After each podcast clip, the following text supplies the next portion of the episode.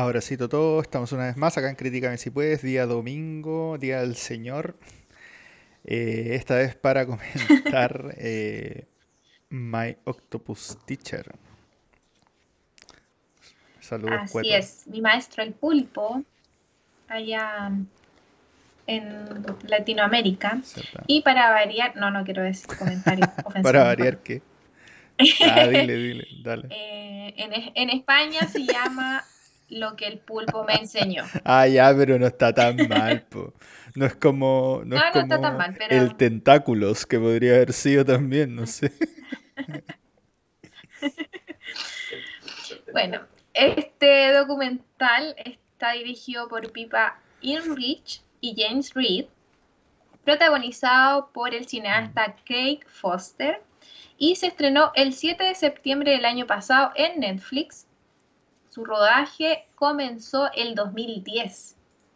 Para que vean ustedes así, casi 10 años de, de, registro. Y obviamente, ya dijimos el capítulo pasado y dijimos la otra vez con los Oscars, este documental ganó el Oscar como mejor documental. Además, tiene 26 nominaciones en diferentes categorías, o sea, en diferentes premios ganó 14 de ellos. Entre ellos ganó el Critic Choice Documentary Awards, ganó los premios BAFTA como mejor documental y ganó los International Documentary Associations Awards.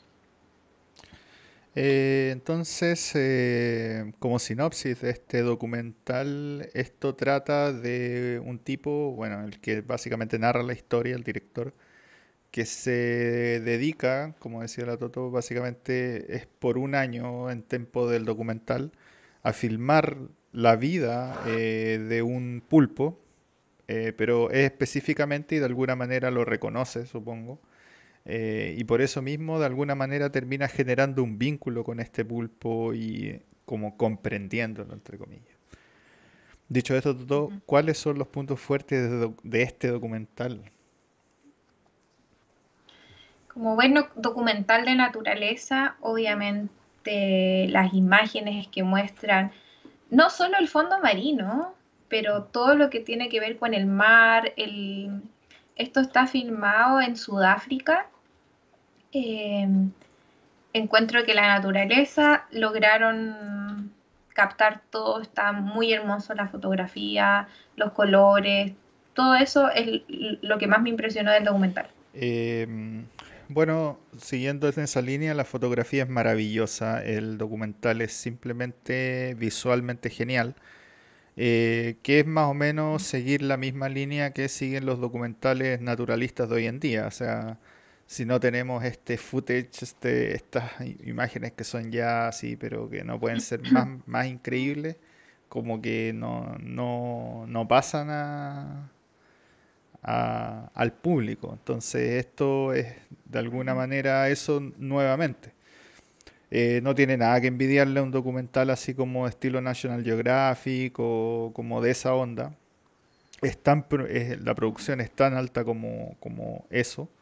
No sé cuánta plata habrá tenido esto para generar la producción, pero definitivamente se siente así. Se siente así que es una enorme, enorme calidad eh, de grabación. El segundo punto que quiero destacar, antes de otras cosas, es la edición. Eh, como decías, Toto, grabaron en verdad por un montón de tiempo y al final estructuran una historia que tiene como un año, ¿sí? Eh, sin embargo, se siente orgánica ese año y eso es un logro de la producción. Por ejemplo, es igual notable cuando, no sé, muestran como los tiburones que están cazando y hacen la edición de la cuestión y se sienten como que es la misma. Yo, yo creo que no. De hecho, derechamente, yo creo que no es el, de hecho la misma como ah, persecución o cosas así, por ningún motivo creo que es la misma. Eh, excepto cuando está él grabando en primera persona. Pero para que él haya grabado todo eso en primera persona, entonces tienen que haber habido un montón de primeras personas con cámaras en la cuestión, ¿cachai? Entonces ahí uno se da cuenta de que en verdad es una edición, pero es una edición muy, muy buena. Eh, así que ahí un, un gran logro para quien editó este, este documental. No sé qué. Sí, eh, eh, es verdad lo que dices tú. Eh, claro, sin, sin saber nosotros mucho, mucha información del documental. claro, yo hubiera pensado que esto duró un año, como dice ahí, a lo mejor, claro, un poco más, porque la edición y todo eso se demora, demora semanas de trabajo, pero claro, yo no, no pensé que eran 10 años, que claro, que el protagonista, que, era, que es cineasta, también empezó a grabar por su cuenta y después tú decís, mm, pero ¿cómo, cómo están tomadas estas, estas imágenes de que tú lo estás viendo a él? Ahí se entiende un poco más lo que se quiso lograr como documental. Pero claro, está muy bien editado y sin saber nada, yo hubiera pensado que esto hubiera ocurrido en un año, un año y medio, sí, sí, sí se siente así, está muy, bien editado para lo que quiere contar la historia, digamos, así como que eh, hago 10 años de, edición de algo y después digo que fueron dos semanas y en verdad se siente como esas dos semanas con el tiempo, en este caso, de un año. Em, ahora eh, hay dos cosas que, bueno, por último, y creo que el punto, el siguiente punto alto, y de ahí voy a criticar esta cuestión. Eh, que es muy potente, que es la música. Pero nuevamente la música en un documental como este, de estilo National Geographic, tiene que ser potente, o sea, tiene que ser así cuando vemos imágenes impresionantes la música, tiene que, llevarte a eso cuando, cuando el, el, el, relator nos está diciendo cosas que son como, no sé, bonitas o tiernas, la música tiene que estar acompañando eso y lo logra. Ahí no me acuerdo el nombre del compositor, pero lo había anotado, de hecho. Eh, es muy, muy bueno y capta completamente eh, lo que quiere decir el narrador, porque bueno, está siempre siendo narrado como en, término pasado, de hecho. Entonces, como que el, el, documental está estructurado de manera que está el director, básicamente, eh, o el creador, contando cómo vivió ese año mientras grababa todas las cosas. Entonces, está como en tiempo pasado y mientras cuenta obviamente le pone su cosecha sentimental y emocional y un montón de cosas. Y eso está muy bien acompañado por la música o cuando no sé hay persecuciones qué sé yo de eh, el mismo pulpo sobre cazando otras cosas o cuando está escapando de algunos predadores eh, también pues tiene sí se lo logra digamos eso. Claro, y lo logra muy bien como dices tú, y pasa eso, porque claro, estáis grabando con una cámara bajo el mar que no tenéis sonido, no tenéis... No, no, no, no, tienes nada de audio necesitas acompañar eso de audio. Entonces, como dices tú, está muy bien logrado el acompañamiento que es la música. Em, yo quiero criticar esto, definitivamente. A mí, em, al, no sé, eh, a ver, hay hartas aristas de la cuestión, creo yo. La primera es que tenemos el acento inglés de clara influencia de David Attenborough. Attenborough. O sea, es lo más clásico, clásico del relato documentalista con el que básicamente ha crecido el documental de naturaleza. Entonces, como que un poco trata de imitar eso. Eso es como mi primer problema. Mi segundo... ¿Ah? ¿Así lo sentiste? sí, sí, ¿Así lo sentiste? Así como que el tipo... Oh, y la pero es que ¿por qué? Y ahora vengo con el por qué. Eh, y esto tiene que ver con la formación científica y en particular ni siquiera tanto con la formación científica, sino que con los mentores que tuvimos eh, en la facultad. Y aquí hay una cosa que más encima dijo literalmente Podosi en una clase.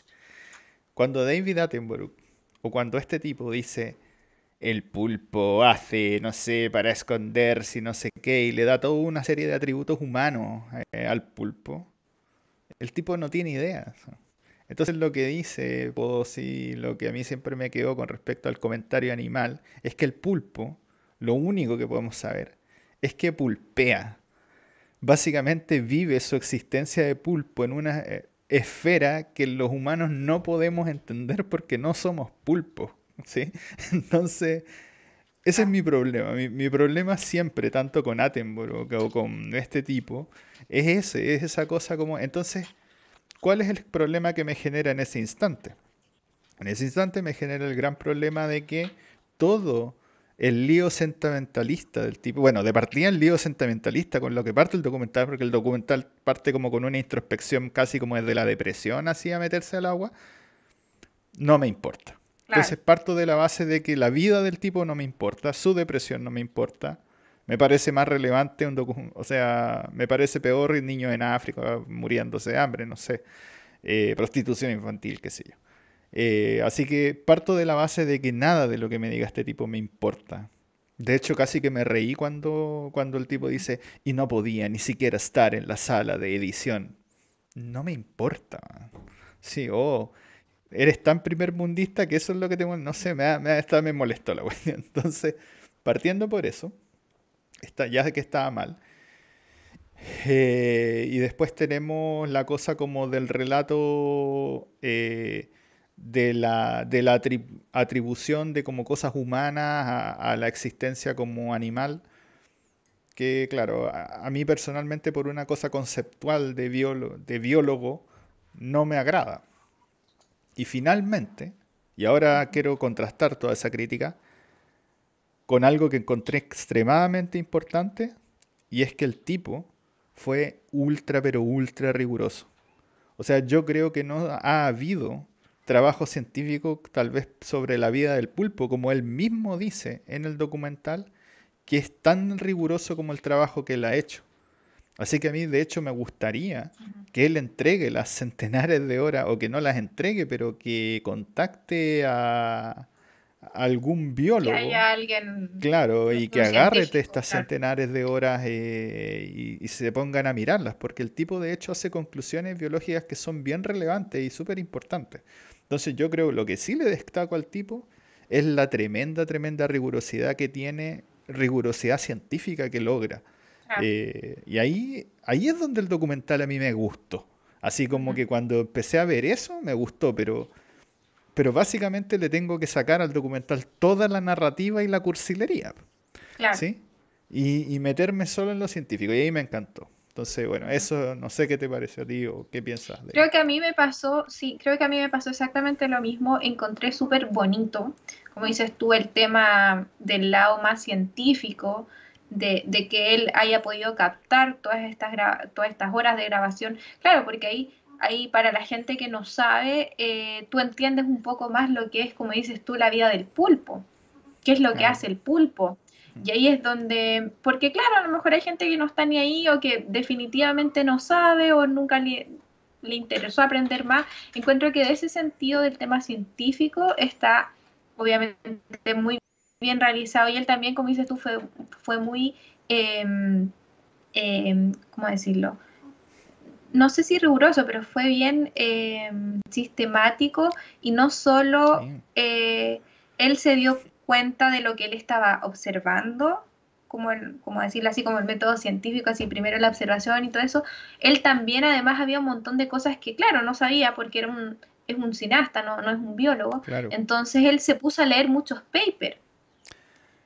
Y entonces ahí tú te das cuenta de que también, claro, él tenía un interés, romanticismo, no sé cómo decirlo, hacia el pulpo, eh, este pulpo que es una hembra pulpo.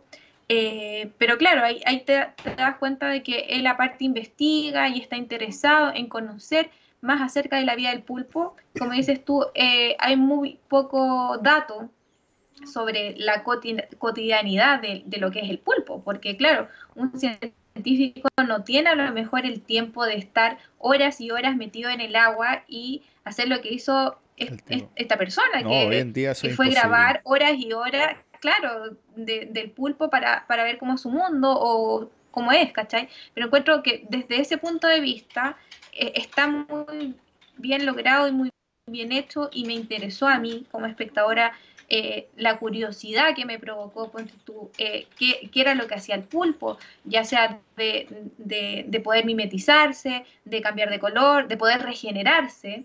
Claro, de hecho sí, eso yo lo encontré eh, fascinante, cuando el tipo literalmente debe ser, la, debe ser esa, uno de los pocos tracking, pero porque claro, seguro que un montón de gente le ha cortado miembros al pulpo y los ha visto regenerar y están fotografiados, pero en, la naturaleza, digamos, como in, situ, debe ser el único.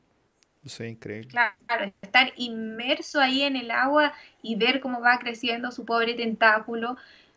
creo que ese trabajo impresionante, obviamente el de captar la naturaleza, los animales, el medio ambiente, nada que decir. Obviamente nunca había visto un documental, el registro así.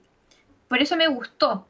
Pero claro, si le tengo que empezar a criticar, como dices tú, encuentro súper mal porque, claro, el nombre es eh, Mi maestro el pulpo, pero no se trata solo del pulpo, ¿no? Como dices tú, él empieza, y está bien, encuentro que esté bien que él relate que ah, eh, producto de una depresión, él empezó a ir al mar y empezó a grabar y a fotografiar. Lo encuentro excelente, excelente que diga eso. Pero, como dices tú... Ah, no, eso está bien, eh, darle un motivo. Yo solo digo que no, me llama, no me llama la atención, no me importa. No, no, no, darle un motivo está súper bien, pero encuentro que eh, se, abusa un poco. sí. Es mi punto de vista, a lo mejor. Se abusa un poco de la relación que tiene él con el pulpo. Está bien. Se genera una relación que eh, también es sorprendente, que, tú, que ahí uno se dé cuenta que el pulpo tiene una memoria eh, no solo de corto plazo, sino de largo plazo, de que reconoce a una persona humana o a, una, un ente, no sé qué, qué pasará por la, la mente del pulpo, ¿cachai? Pero, claro, lo mismo que digo yo, no, es solo no sabemos lo que pasa. no es solo la historia del pulpo, es, lo, es como ver los hombres, la relación que tiene él con el pulpo. Y ahí es donde, donde como que digo, pucha, puede ser que, no sé si es de abuso hacia el pulpo, pero, pero no, no me está retratando el pulpo en sí. Ah. Me está retratando lo que él sintió con su relación con el pulpo. Ah, claro, claro. No sé si me sí, No, de hecho te entiendo perfectamente, porque justamente eso es lo que se diferencia esto de un documental del National Geographic. Es, es la diferencia entre, entre ser un observador que trata de no tocar la observación y este tipo que es lo contrario, que es un observador que se complementa, que se inmiscuye completamente en lo que está observando. No, te entiendo perfectamente y sí, definitivamente abusa como de ese elemento de eh, quiero ser parte, ¿sí? soy, no soy un observador eh, indirecto, sino que soy un, un, observador que también es parte de la observación, digamos. Entonces... Y al final lo que me, el sentimiento que me provocó es como la obsesión de él. ¿Cachai? Entonces, claro, el documental es muy lindo en sí, pero al final como que tú, si uno se pone a analizar o reflexionar, el tipo estaba obsesionado al final con el trabajo igual, que fue lo que lo llevó hasta depresión y hasta todo el motivo por lo que empezó a hacer esto. Eh, sí, sí, definitivamente, eh, claro, el tipo es como medio de tener ahí su problema como de medio TOC. Y eso es lo que básicamente lo hace ser tan sistemático y riguroso cuando crea algo y cuando se obsesiona con algo. Pero finalmente, y algo que mencionaste, esta cosa que la película se llama My Octopus Teacher, pero en verdad eh, es un fenómeno o es un documental que se añade a una enorme lista de documentales que dicen exactamente lo mismo. Que es como, oye, mira, la naturaleza es maravillosa y somos parte de ella y hay que cuidarlo. O sea, el mensaje no es nuevo. O sea, ni siquiera la forma de contarlo. Entonces, no sé. Ahí como que un poco, eh, no sé, para mí es como un poco más de lo mismo, creo yo. O esa es la sensación. Porque lo que lo hace diferente, que es como esa cosa de interacción y no sé qué, a mí como que no me importaba, digamos, o no me importa. Eh, ¿Se queda algo más, Toto? no, creo que no. Creo que podemos pasar. ¿Qué nota le pones a esto? A nuestro siguiente punto. ¿Qué nota le pones? No, pero si tampoco es como que hicimos bolsa en la película, es lo que nos parece, ¿no? No, no, no, no, no. Eh, pucha, yo, eh, yo le pongo un 7.5, como te digo, desde el lado científico y, y que sea como abierto hacia el espectador y que muestre algo nuevo de la naturaleza, del pulpo, al resto de las personas. Encuentro que está súper bien. Em, pero como dices tú, em, no, encuentro que, tenga mucha originalidad. A mí me gustó, y encontré muy entretenido descubrir cosas nuevas de las características del pulpo que no tenía ni idea. Como, como educativo está, perdón, como de forma educativa está muy bueno, pero eh, pensé que iba a ser diferente, la verdad. Así que por eso mi nota es un 7.5. Es que ese es el problema, por el nombre te invita así como que uno no va a ver un National Geographic y termina viéndolo, entonces como bueno. Eh, yo le pongo un 7 a esto. Eh, por los mismos motivos. Eh, la verdad es que el documental es bien entretenido. Uno como que siempre lo pasa bien. El relator es súper interesante, habla bonito, digamos. Así que ahí armaron un buen guion en torno a, la, a, esta cosa de la, de, la historia que quisieron contar en el año de vida del, pulpo. Así que está muy bien. Eh, pero la mitad de, las cosas no me importaban. Sí. Como dije antes, la mitad de las cosas, los dramas personales del tipo que lo llevaron a hacer el documental como motivo estaban bien. Eh, como tú dijiste, ya está bien mencionarlas, pero después como que no sé, no son de mi interés. Eh, la forma en que está relatado el documental con respecto a la asignación de características eh, humana es algo que como biólogo no me agrada. Así que de nuevo cae en lo mismo y finalmente tenemos eh, la baja originalidad definitivamente de, un título que al final el problema es el título tal vez, que el título termina siendo, te hace creer que uno va a ver otra cosa, no sé, no sé, es raro. Con el título debo decir que también tuve un problema y lo comentamos acá en mi casa. Em, al final, esto era, como dije antes, es una hembra pulpo. Yo no quiero salir aquí con el tema del feminismo ni nada de eso. Eh, a lo mejor se pierde un poco em, con la traducción, porque claro, en, en inglés es My Octopus Teacher. Sí ahí no revela nada de si es macho, hembra, nada de nada. Pero claro, a mí me genera un poco de conflicto si dice mi maestro el ah, pulpo. Como el femenino. ¿Cachai? Es... Claro, claro. Por eso ahí también voy en contra de, de, bueno, no solo si es femenino, macho, hembra, da lo mismo. Pero claro, me genera un poco de conflicto, porque claro, esperaba un poco más del, documental. No quiero decir tampoco que esté picada, porque obviamente quería que ganara la gente todo, porque lo encontré increíble y, original. O sea, eso yo, por ejemplo. Pero ahí se me un poco.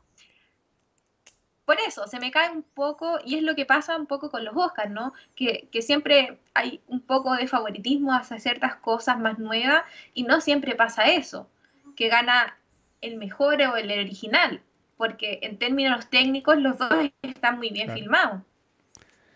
Pero, claro, por algo vimos la película y, dijimos, ya, ¿qué es lo que le ganó a nuestra, nuestro documental favorito? Y viendo el documental, la verdad es que quedé un poco decepcionada en, ese tema. Sí, sí, definitivamente. O sea, comparto completamente esta, esa opinión.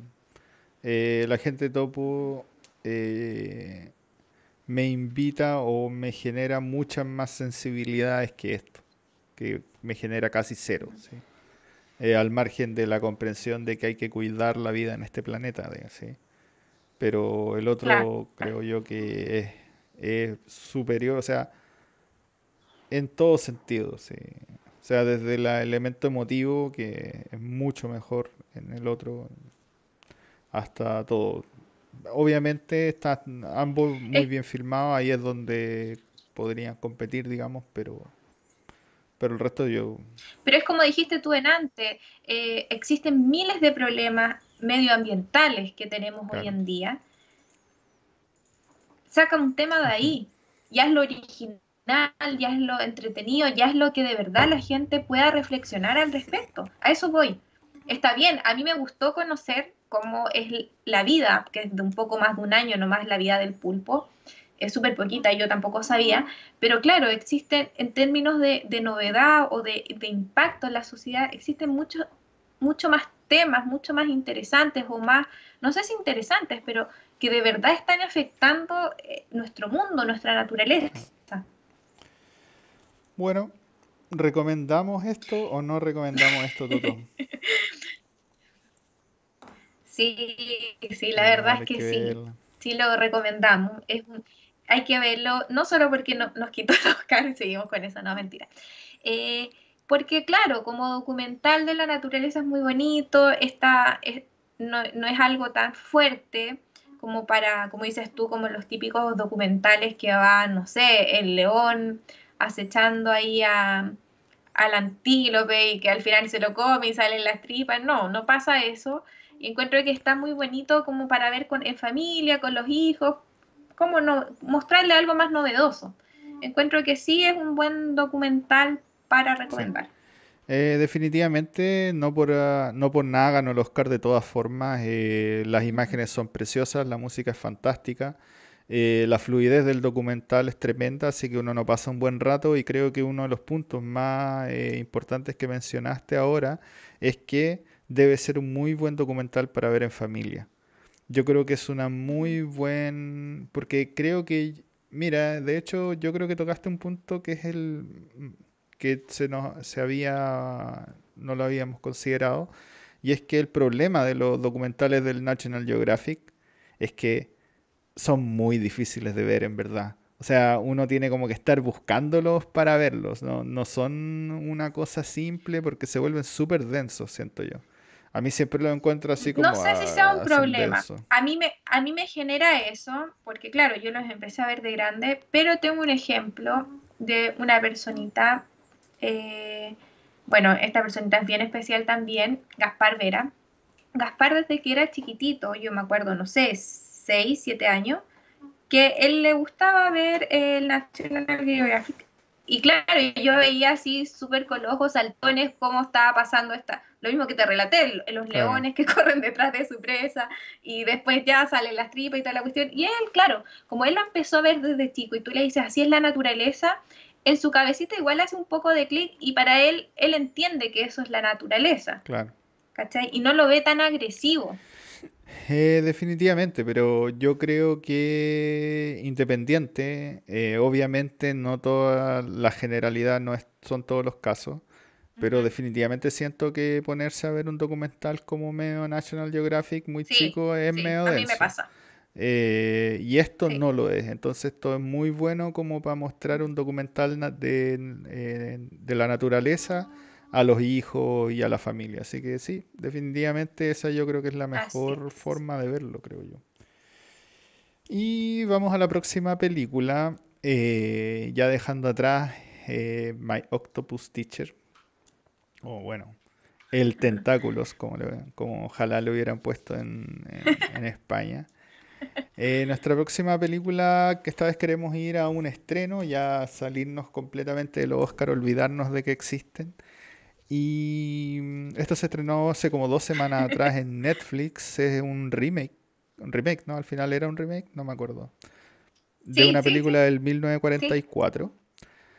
Y al menos por el elenco se ve buena, pero vamos a ver qué pasa con The Woman in the Window o La Mujer en la Ventana. Así es. Eh, no olviden comentarnos sus comentarios, qué opinan de este documental tan polémico para nuestro país. Y nos vemos la próxima semana en Críticame si Críticame si puedes. sí.